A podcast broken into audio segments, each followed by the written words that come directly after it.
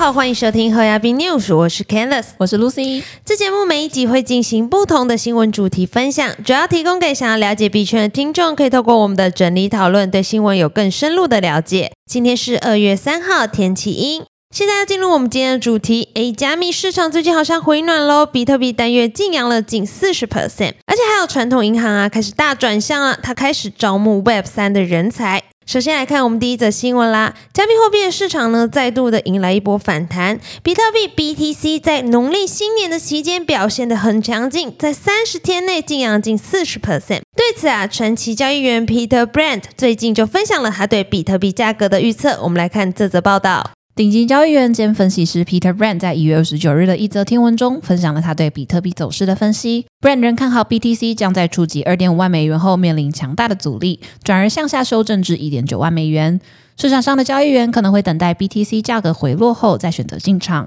接着于今年年中再强势反弹至六点五万美元。不过，他也认为在当前的市场情况下，价格升跌是很难预测的。另一位分析师 Credible Crypto 在一月二十八日的一条推文中也表示，比特币有可能上涨，并继续达到二点五万美元的上限目标，并表示一点九五至二点零五万美元之间是理想的买入区域。比特币最近如此的强势，那我们必须要来看看，诶，他的坚实的信仰者 Cathy Wood 是怎么说的？就在二月一号呢，Cathy Wood 创办的方舟投资基金发布了研究报告，预言了比特币会在二零三零年涨至一百万美元。据这份 Big Ideas 二零二三报告，虽然当前经济十分低迷，但他们认为区块链公链仍在继续推动多重革命。即使二零二二年市场动荡不安，但加密货币优秀的基本面依旧未变。这也是方舟投资认为比特币能够在十年内上涨至一百万美元的主要原因。方舟投资还从历史价格中指出，比特币的表现大大优于传统资产类别。按五年复合年增长率计算，比特币平均上涨两百七十二 percent，而全球股市仅上涨六点一 percent。全球债券收益率为一点四 percent，而黄金上涨二点二 percent。另一方面，方中基金还看好智能合约应用。认为到了二零三零年，该领域市场总值将达到五点三兆美元，每年创造四千五百亿美元的收入。其中值得注意的是，根据 CNBC 在二月一号跟 Cathy Wood 的专访显示啊，这女股神她认为加密货币市场不断的跌宕起伏，透明跟去中心化理念其实不断的在深入人心，而比特币跟以太坊就是加密货币世界中最好的范例，去中心化和透明的区块链公链将一如既往的强大。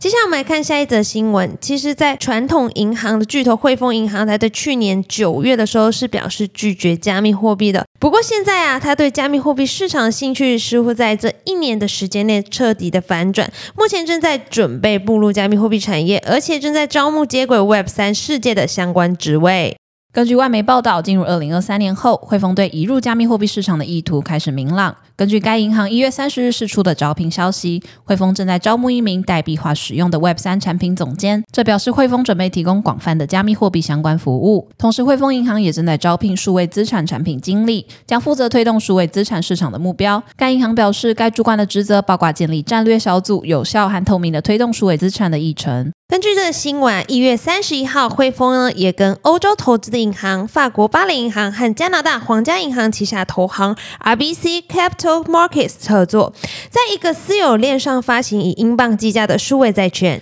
该债券金额为五千万英镑，大约六千一百万美元，在私链上注册，透过汇丰银行的区块链分散账本技术所开发的债券代币化平台 HSBC Orion 来进行操作。此前，汇丰银行还在去年年底向美国专利商标局 USPTO 提出两份申请加密相关的商标和名称。根据注册资料，商标代表内容包括 NFT 的交易平台，还在元宇宙中提供银行和虚拟信用卡的服务。不过，在加密货币市场回暖以及越来越多人投入到市场交易呢，大家更要去注意一些风险，尤其是诈骗。像在台湾的高铁左营站发生了一起假交易真抢币的案件，一名冯姓女子跟罗姓男子一月。三十号晚上十一点左右，相约在高铁的左营站售票处见面。冯女以一元台币对三十二 USDT 的比例，将二十八万一千两百五十一枚 USDT 以九百万台币。卖给了罗姓男子，罗姓男子收到了二十八万一千两百五十一枚 USDT 后，却谎称没有收到，接着又以尿遁要上厕所为由，趁机与许姓同伙一同搭计程车绕跑。冯姓女子呢，等了许久都没有看到罗姓男子现身，又联络不到他，才惊觉受骗，向左营分局博爱派出所报案。据自由时报、ET Today 等报道，冯女在一月三十日晚间十一点四十一分打一零报案，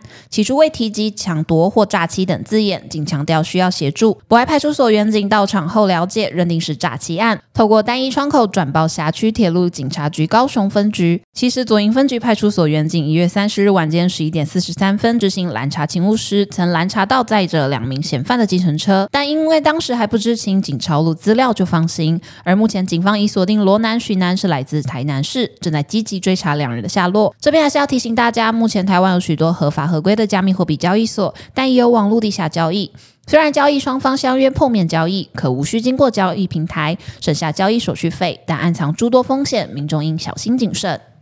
本节新闻分享就到这边结束了。若听众有任何国内外新闻或消息，希望帮我们阅读，可以在下方留言告诉我们。感谢你收听今天的 h o y a B News，我是 Candice，我是 Lucy，我们下周空中再见，拜拜。